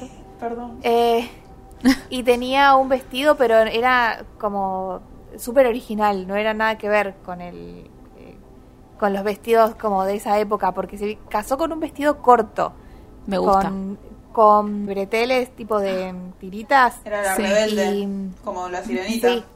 Y era todo de strass las tiritas del vestido. Ay, qué Y lindo. tenía, sí, y era tipo ajustado al cuerpo hasta la cintura y después era como todo amplio, pero corto, con muchas capas de, de, de tul y no sé qué. eh, y con, con Era, era una quinceañera, no era una novia. Pero blanco. Pero no, blanco. les tengo que mostrar una, les tengo que mostrar una foto de ese vestido porque es maravilloso. Es hermoso. Porfa. Che, yo ahora pensando en el de mi mamá, creo que tenía hombreras. No sé, no me acuerdo. Sabía que lo negué tanto. Estaba que- muy, pero estaba muy de moda en ese momento. Porque Tipo, no me Muy de gusta. O moda, sea, no. Estaba muy de moda. Me Es que no, creo que a nadie le gustan las sombreras. O sea, no sé por qué se pusieron de No, moda. sí, hay gente que sí les gusta. Ah, yo Oh, uso, yo uso un saco con hombreras. Pero una cosa es un saco, otra cosa es un vestido. O una remera. O una que también se usaban. Se tipo, te ponían hombreras literal. Como, ¿qué? Sí. ¿Qué? Pero bueno. Pero no, hay, hay gente que lo, que lo usa. De hecho, ahora creo que volvieron también un poco las Sí, creo que Sí, están todo vuelve. toda la moda, todo Nos vuelve. estamos yendo de temas Bueno, zarpados. sí, sí, Bueno, bueno, sí, pero está bueno. Me gusta este debate. Cuestión, así termina la película. Arcoiris. y todo bello. Esta película está basada en un cuento que es el primero que no es de los hermanos Grimm, sino que es de Hans Christian Andersen, eh, un señor de ahí por Dinamarca. Eh, esta, Lu, vos lo leíste, ¿no? El cuentito hace poco. Eh, yo lo había empezado a leer. eh, es un cuento corto, en realidad. No tengo el año acá. eh, y es bastante. Bastante polémico. Como que tiene un montón de cosas que llaman mucho la atención. No sé en ese momento si, si fue tan polémico como lo creemos ahora. Pero hay muchas. eh, hay muchas diferencias y no termina bien este cuento. Lamento decirles al que quiera leerlo. No termina bien. Y Nuri, vos tenías una curiosidad bastante linda como para contar de este cuento. Eh, linda en Bueno. cuanto a lo poético. No sé si termina siendo linda. mm, No, no es linda. Ah, no, sí, es, romántico. Es romántica, ahí estamos. Porque nuestro amigo Hans estaba enamorado de una persona que era un amigo suyo y em, le escribía cartas todo el tiempo, pero eh, llegó un momento en el que no, como que no, no, ellos no podían concretar su amor. Entonces Hans escribió el cuento de la sirenita para demostrarle eh, qué era lo que él sentía con respecto a, a él y que todo ese amor y todo ese deseo que él sentía eran como caminar sobre vidrios, que era lo que sentía la sirenita del, del cuento cuando tiene piernas. Eh, y, y todo ese deseo reprimido del que habla la historia eh, es, es eso, es ese deseo y ese amor que tenía él en ese momento y que no podía eh, concretar porque la, la sociedad en la que vivían y, y todo el contexto no se lo permitían. 1837 el libro de Hans. Y 1835. escribió Wow. el patito feo. No sabía que había escrito el patito Ah, feo. mira, También el patito es de feo sí, de es verdad, había olvidado, también. sí. Eh, lo que quería destacar de este Eh, cuento él y El patito feo y la reina de las y la nieves. reina de hielo, sí. Lo que quería destacar de este cuento es que me llamó la atención la descripción que tiene de las escenas y de la personalidad de los personajes. O sea, tiene una descripción muy poética, pero todo lo que resulta ser malo o un poco tétrico quizás para la historia, él lo cuenta de una manera linda. Como que sí remite a lo, a lo romántico, pero también tiene una manera muy linda de escribir. Eh, hace mucho lo había leído este cuento y ahora que lo estoy releyendo es como... es hermoso. No sé. Detalle, de opinión personal, pero es muy lindo posta. O sea, si lo pueden leer, es romántico, no termina lindo, pero bueno, ya, ya, ya tienen el spoiler, perdón. Yo hace un tiempo escuché en la radio la columna del escritor Juan Sclar, y después leí el libro en el que recopila todas esas columnas, y cuando habla de la sirenita, cuenta esto de Hans Christian Andersen, pero antes de eso también él hace un análisis acerca de lo que mm, Disney también nos quiere mostrar, ¿no? Con, con todo esto, de- con toda esta historia. Y la verdad es que eh, a mí me gustó mucho la, la interpretación que él hace porque mm, habla de, del deseo de, Ariel, que ella, además de querer piernas para perten- pertenecer al mundo de los humanos, también quiere piernas porque eh, hay, hay algo más que viene con las piernas, ¿no? Digamos. Porque ella quería estar con Eric, onda, if you know what I mean. No, es Está que- bien, o sea, quería concretar sus intenciones con el príncipe Eric, o sea, tenía una intención humana, carnal con él y no era tanto sentimental. Es que me parece que lado. se va como. Lo siento como. Cualquier princesa que veamos así es como, ah, quería estar con el príncipe. En ningún momento de mi, en, en toda mi vida he visto a la sirenita como, che, quería piernas para archar. Como, ¿hasta qué punto estás psicologiando eh, No, eh, es que- todo? Es como que para. no es algo que, que vos de chiquito te des cuenta. No, no lo ves, o sea, de chiquito ves el amor y ya, y es, es lo que ves a simple vista. Es que tampoco lo pienso ahora. O sea, tampoco ahora lo pienso como, che, ah, quería piernas para archar. O sea, la mina quería piernas desde antes sin saber el concepto del sexo. Porque la Ella quería no caminar, el quería con- pasear, la- la- quería bailar. Ariel no sabe cuál es el concepto del sexo. Porque No, sabemos. E- ese es el tema. Vos no sabés cómo un pez se reproduce. Que, que la sirenita pone huevos, no sé, qué sé yo. No, no sabemos. Entonces, No Nunca, sabemos. nunca, so- nunca sabremos eso y es como meternos. Va, es como algo raro. ¿Cómo, Preguntas cómo que jamás obtendrán respuesta. ¿Cómo se reproducen las, las sirenitas y sirenitos? O sea, Yo prefiero no saberlo igual, ¿eh? No, yo también. No, yo tampoco, totalmente. eh, yo tampoco. Yo también. no Gracias, but no. Pero digo, si nos ponemos a psicologiar todas las películas, todas tienen algo sexual y, y la gente que va y busca ese sentido es como... Aguantá, es una película de Disney, o sea, es una película que de un cuento de mierda que lo trataron de hacer más bonito para vender y para tener plata. O sea, que- A mí me parece interesante igual ¿eh? las evaluaciones que se pueden llegar a hacer, pues hay tantas interpretaciones y de eso se trata también una representación visual, o sea, puedes agarrarla desde cualquier punto e interpretar algo. Yo lo que Pero quería bueno. decir en realidad es que me parece que está bueno verlo como que eh, la sirenita es una manera de reivindicar un poco eh, y de validar el deseo que, que el deseo femenino, digamos, de, de querer estar con alguien, porque Siempre recae en lo mismo, yo entiendo lo que querés decir. O sea, como que siempre recae en que la mina como que tiene que sentir algo o, o tiene que tener una especie de abstracción del amor como para querer estar con una persona y no necesariamente puede ser que quiera estar carnalmente con alguien. Como que Claro, yo siento que en La Sirenita vos podés ver cómo a ella le gusta un chabón y tiene ganas de ir y estar con el chabón y punto. Sí. Y listo. Y, y tenés un padre que le, que le dice que no, que, que, que no, que se tiene que quedar ahí, que le rompe todas sus cosas y que no la deja y que, digamos, eh, no, no la deja a ella eh, concretar su deseo. eh, y que aparte, siendo que el cuento lo escribió una persona que le pasaba algo bastante similar, yo creo que podemos decir que la película habla sobre eso, sobre el deseo. Por ahí no es el deseo solamente sexual, sino el deseo de hacer lo que se te canta. Y de, Sí. de seguir tus emociones y lo que vos deseas y lo que vos querés hacer. Em, Eso es otra cosa. bueno, lo puedes interpretar como quieras. Sí. Eh, el tema es que lo que ella pide son piernas. Y bueno, hay todo un tema. Se pasa cinco minutos de la película desnuda. O sea, eh, entonces como que hay, hay un par de cosas que te dan como esa idea, ¿no? Pero mm, más allá de que vos lo quieras ver así o no, que es completamente válido, eh, siento que hay, hay mucha gente que habla de la sirenita como, eh, no, Ariel es la piba que dejó todo por un chabón.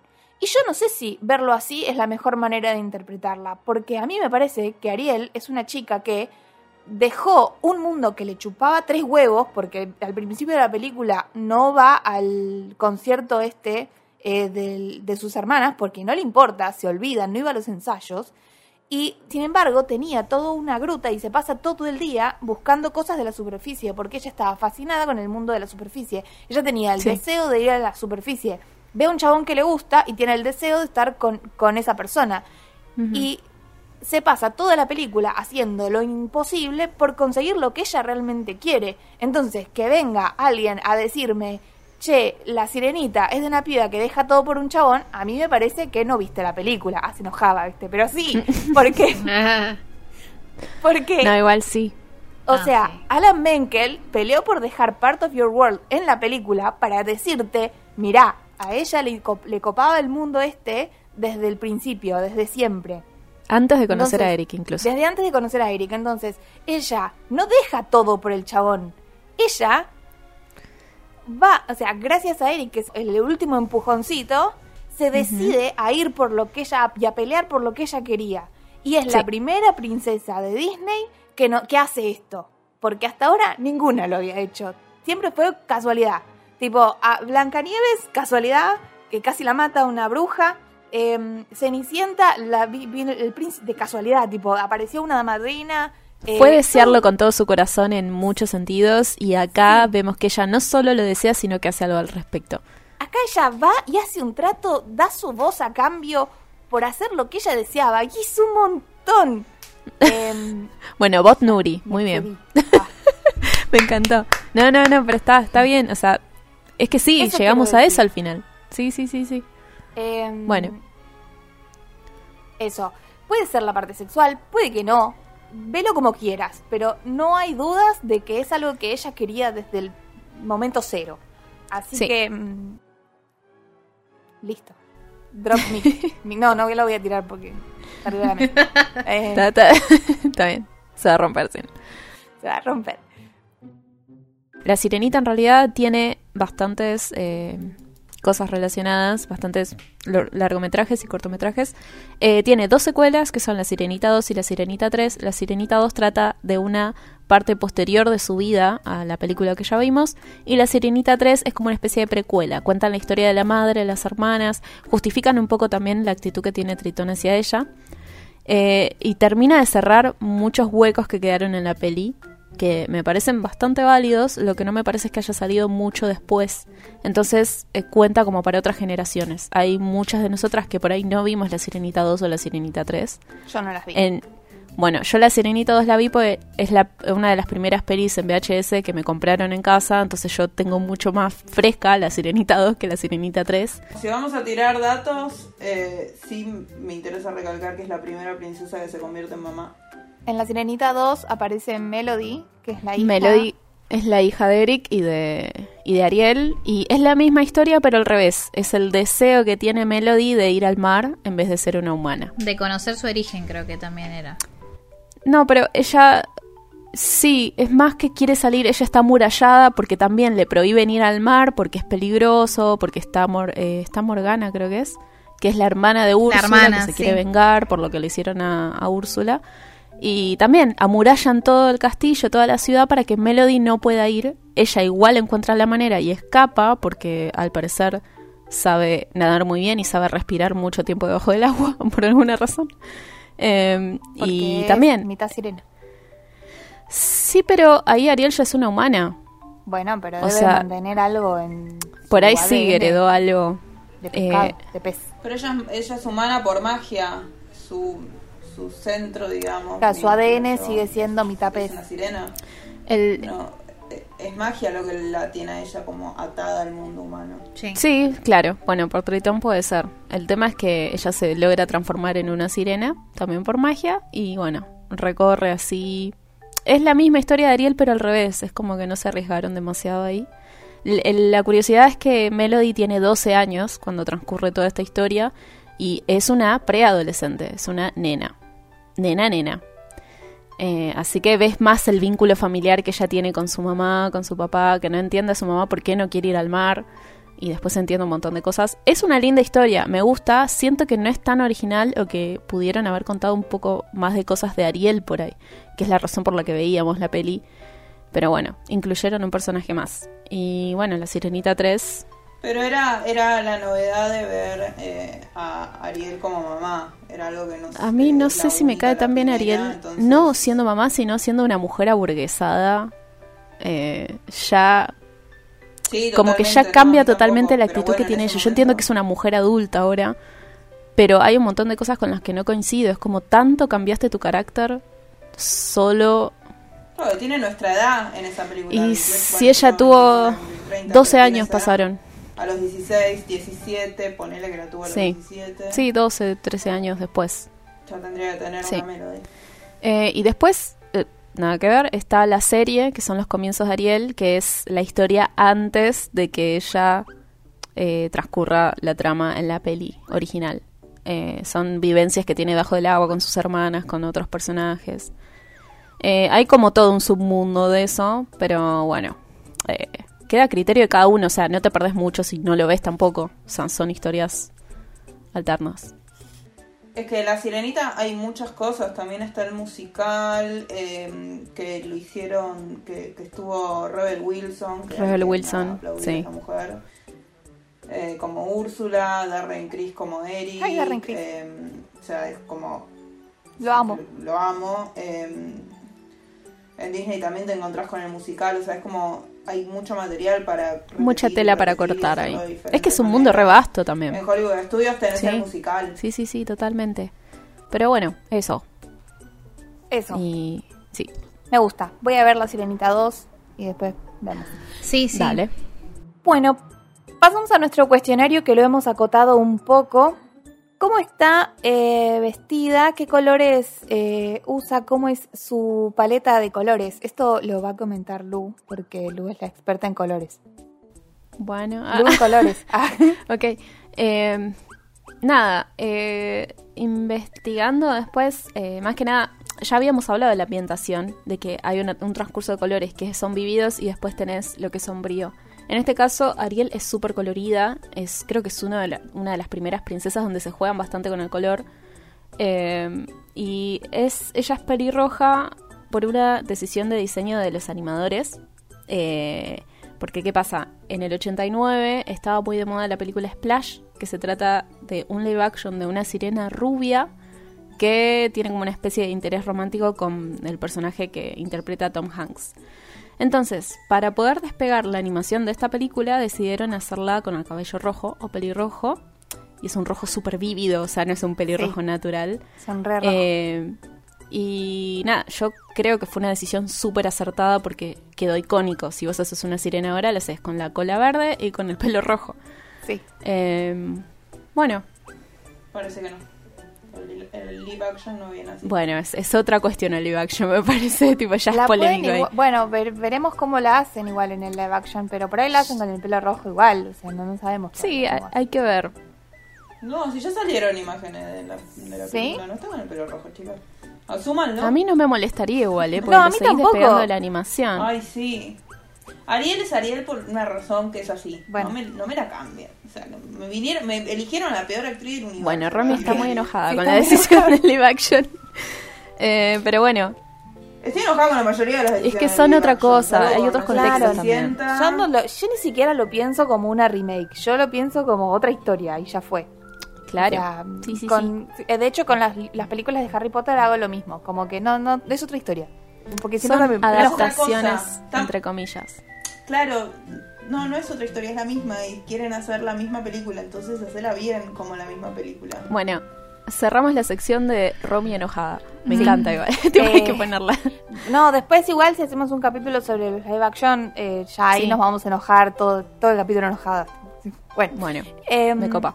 Sí, Eh, nada, eso, que las tonalidades del outfit que tiene Ariel puntualmente están elegidas para generar contrastes. No nos olvidemos tampoco que las tonalidades en el mundo natural, debajo del agua, cambian. Entonces esto también genera un contraste tanto en la animación como en el mundo real. Y me parece una decisión también acertada, porque es una animación destinada a chicos y a nosotras. Y nada, o sea, quedó ahí icónica, nos encanta. Es más, yo quiero el moño de Ariel. sí. Hay, algo que mm, hace unos años eh, estaba como, vieron que hay como unas eh, normas de la moda, que es como que si sos pelirroja no puedes usar rosa. No sé Sí. de dónde salió eso, pero porque... Porque no bien. contrasta. Pero está dentro del mismo espectro. Claro, eh, no queda mal igual. Si sos pelirrojo puedes usar No, rosa igual. puedes usar lo que vos Puedes usar quieras. lo que quieras. Es más, el vestido que usa Ariel, que es rosa originalmente, es hermoso. A mí particularmente no me gusta el contraste que genera porque tengo esa norma instaurada, pero no está Bueno, mal. Es muy justamente, lindo. justamente eh, hubo una época en la que la gente se quejaba de que le hayan le vestido a Ariel de rosa porque era pelirroja y no combinaba, porque estaba esa regla como instaurada. Pero Sí. le queda lindo igual el vestido rosa. Le queda lindo. En esa época también nació el tema de cambiar o modernizar los vestidos que tenían las princesas en la franquicia. No sé si vieron que hay una serie de, de- de dibujos de princesas que tienen todo el vestido brilloso, que tienen como Sí. strass, como cositas. Sí. En ese mismo tiempo lanzaron a Ariel con un vestido verde agua, Ah, sí. con todos brillitos, sombreras, qué sé yo, que es igual al rosa. Es uno rosa, o sea, es igual al, que, al rosa que tiene en la peli, pero con brillos y verde.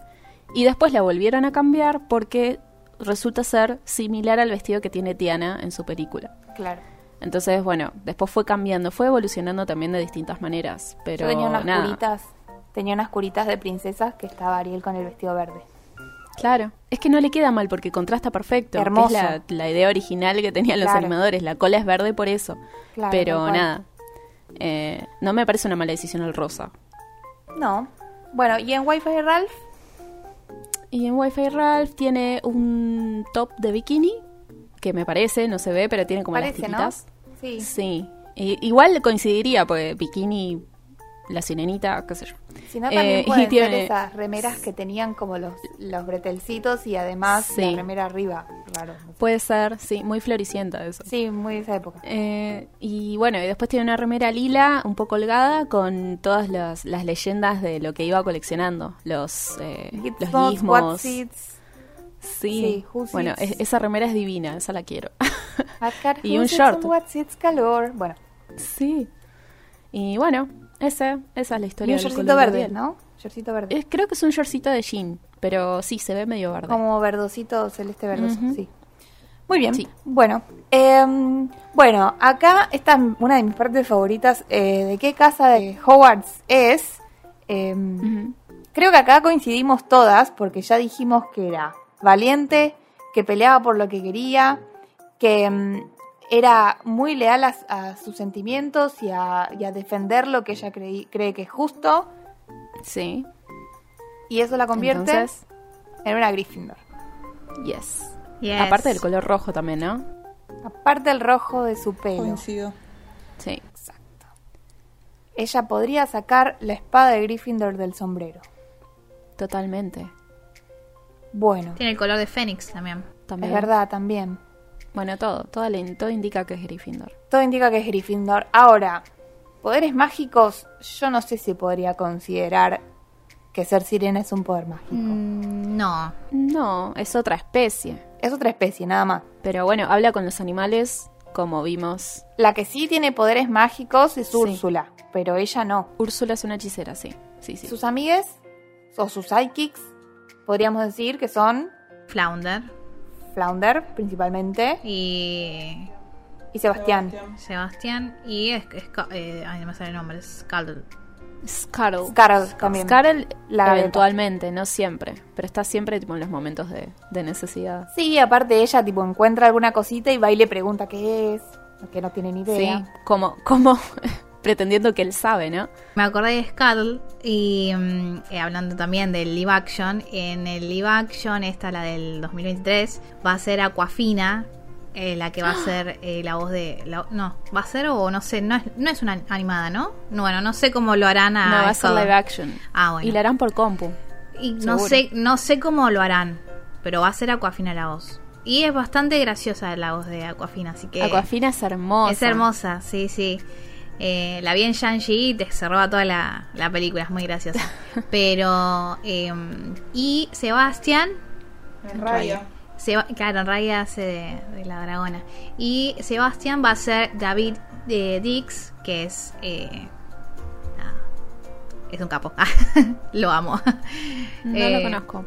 David Dix es eh, el bueno es más conocido por interpretar a, a Lafayette de- en Hamilton, así que Ah, sí, sí, sí. es por eso.